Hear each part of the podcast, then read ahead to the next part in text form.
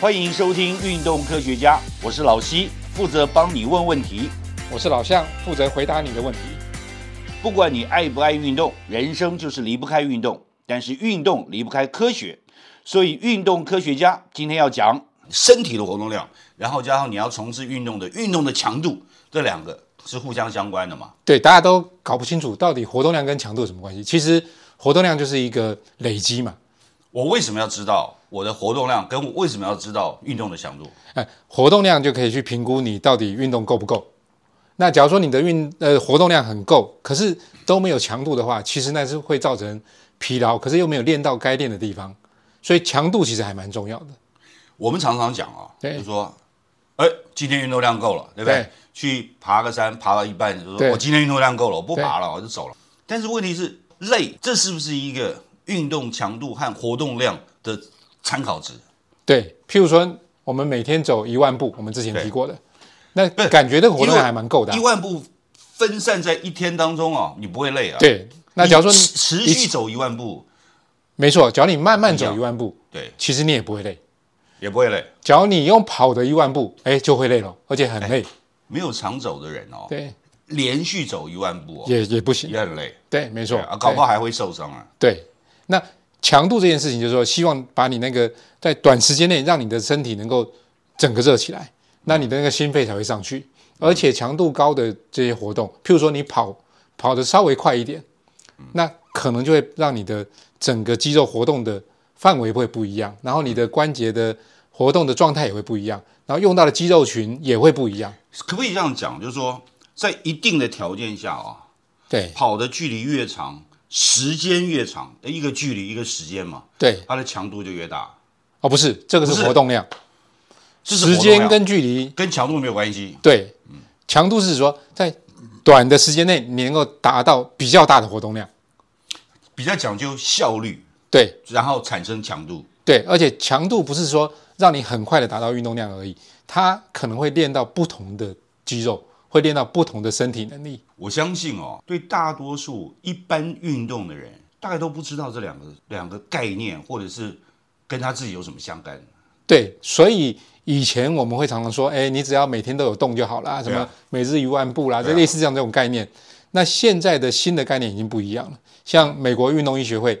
他们就推出说，哎，你做这个运动，除了每周要有几分钟之外，可能也要去注意高强度的运动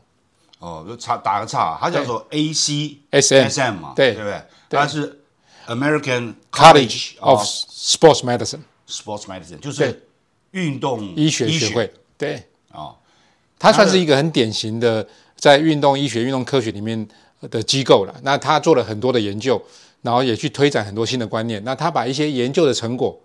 变成一些 guideline，就是一些指导原则，然后让一般人去遵循说。假如你要运动，你应该要 follow 什么样子的原则他？应该不是说假如，他要应该希望每个人都运动啊。没错，对。而且他最近也在推另外一件事情，叫做 exercise is medicine，哦，就他把健身运运动嗯动及医学，哦，运动及药良药。及良药，哇，对这翻译的很好，对，概念是这样，所以所以他去推了很多一些原则，就跟我们做这个运动科学家的概念是一样。没错人没就错，一定要动嘛。对对不，对所以像他，比如说二零一八年他就说了，呃，成年人每周应该至少要达到一百五到三百分钟的中强度有氧运动，嗯或者是七十五分钟到一百五十分钟的高强度有氧运动。所以，假如说你的强度够高，其实你时间就可以缩短。我有去查了一下，我们的卫生福利部、国民健康署对，所传达的建议一模一样，对，对，其实这些都是因为有很多的它是抄来研究，嘛，对不对？呃，应该是参考啦，参考哦参考各国的这如个果精参华。考的过程是一模一样的话，那算不算抄哎，他推这个 guideline 本来就是要让大家去抄的啊，啊？对对，本来要让大家去用的嘛，对啊，啊，对啊，对所以所以这个应该从二零一八到现在已经五年了嘛，对对没有改变过，就是说对这个用下去以后，哎，大家都觉得好，所以对都没有再需要去做对调整嘛，没错对不对？但是这里面的关键是说，我从前面这呃七十五到一百五呃三百不一百五到三百小时的中强度，对，分钟分钟，呃呃对对对，每然后周然后七十五到一百五十分钟的哎高强强度，对那这个强度的概念如果搞不清楚，就不知道怎么玩了、对，所以强度有一些定义啦。譬如说，有些人用速度来当定定义，对，哎，比如说你你常常跑长跑的人，哎，你平常的速度大概跑呃七分速，就是说十公里跑七分钟，长跑的人要不要练短跑冲刺？哎，所以他们会需要需要练一些间歇，就是通常你的速度是这么快，那我们会希望你在呃训练的过程中会加入一些高强度的训练，因为它可以帮你找到问题，也可以帮所谓找到问题是说你的肌肉有什么地方不够，啊或者是说它可以练到你不同的肌群，然后也可以让你在活动的过程中你的那个所有关节的活动量会变大。就听起来很专业，对这是不是比较适合职业运动员？没有对没有一般人来讲呢？一般人也会，所以我们现在看到很多的跑团，他们也会有一些课表，其实课表里面就会放一些什么所谓的间歇训练。啊，他们绝对超过这个一一百五到三百小时，或者是七十五到一百小时，对对，对，绝对超过嘛，对不对对？但是刚才我们谈的这是最不是小时啊，分钟而啊，且分钟分钟对，我我们刚才谈的这些这些都是最基础、对最基本，然后维持你健康必要的。如果说你是为了运动的 performance 对成绩表现啊自我满足，就会拉高很多对嘛。对，所以这样一般人他可能不会那么 care 嘛，就比如说我就能够每天去走个几分钟、半小时、一小时的，就算有运动的嘛。那对或者年纪比较大的，其实你也不能要求太多。那我们会建议就是说，假如你想要达到强度再高一点，你的走路的速度再快一点点，那其实那强度就会上升了，你就会感觉到哎会有点喘，嗯，或者是开，所以他们会说，哎，你在做快走的时候，呃，可以有几种方式去定义你的强度嘛，就你能不能一边走一边聊天，还是你一边走因为感觉会喘呢？那这些就是去定义你的强度的一些不同的准则。所以这个东西我们刚刚讲到说，我们身体活动量嘛，对那这个东西去测试的时候，身体的条件其实必须纳入考量，就是说对你的身体的状况好不好，你的对包括你的年纪啊，有什么心血管疾病啊，或者你的体重对有没有过重啊，然后各种条件加起来去看你的身体状况。对，所以像刚才美国运动医学会在推的这个，它是指正常的成年人正常每周成年人的那那个我分们算钟不数，算正常？我们应该都算正常算啊。不过，假如说我们有受伤，哎、你在复健的那个阶段，可能就要去做一些调整了。嗯，那假如说你的这伤已经做了调整好了，你又可以恢复到正常。所以啊其实我们像如果需要去有人协助去做调整的时候，那应该那个人是一个某种某种领域里面的专家嘛，譬如说对复健科医生、对，或者是物理治疗师，物理治疗师，或者是什么运动伤害防护员，或者教练，这些都可以。啊，对，但是我们如果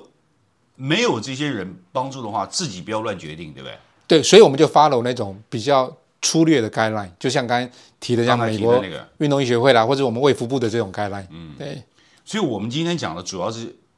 强调的是概念，对你要有有这个概念，对然后对这个概念有一定程度的理解，才能够帮助到自己。对，就是说强度跟活动量其实是不一样的。嗯，对，活动量有点像是强度乘上时间呐、对，对啊，就是你做这样强度做多长多长时间，那你的达到的活动量会可以有多少？这样而且重点是不是说你看刚才建议吧，每周多少多少，对不是说我每天每周有一天或一个上午就把这事情做完了，哎，那另外那六那天就有没事有了可能强度就会太大。这样对，这这就是不是这个概念，对应该能够平分均散啊平均是最好的。对，没错。呀对虽然不见得，尤其在现代社会哦，在城市里面哦，不见得每个人每天都有时间去做有够足够足够对时间、足够长度的运动，对吧？对对那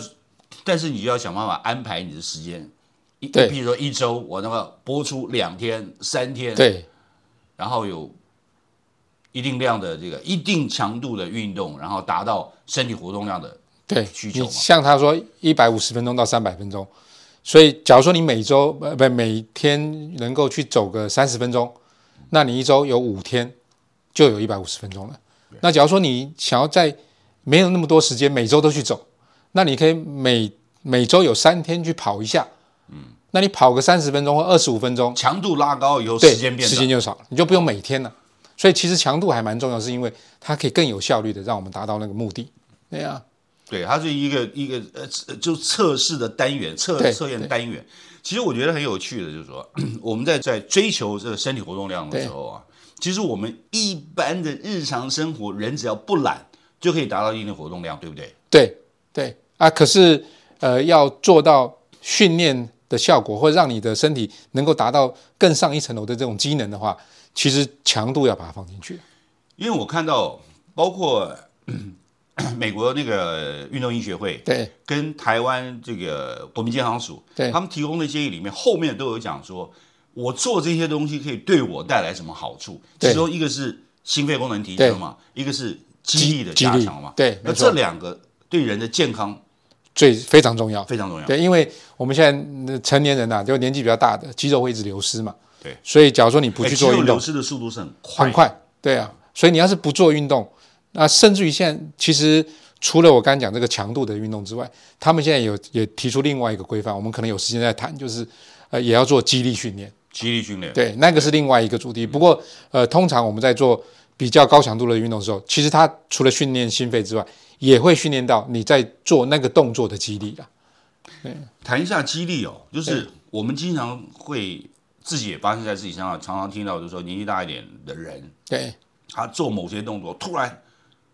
就拉伤了，对突然就扭到了，对突然就不对了，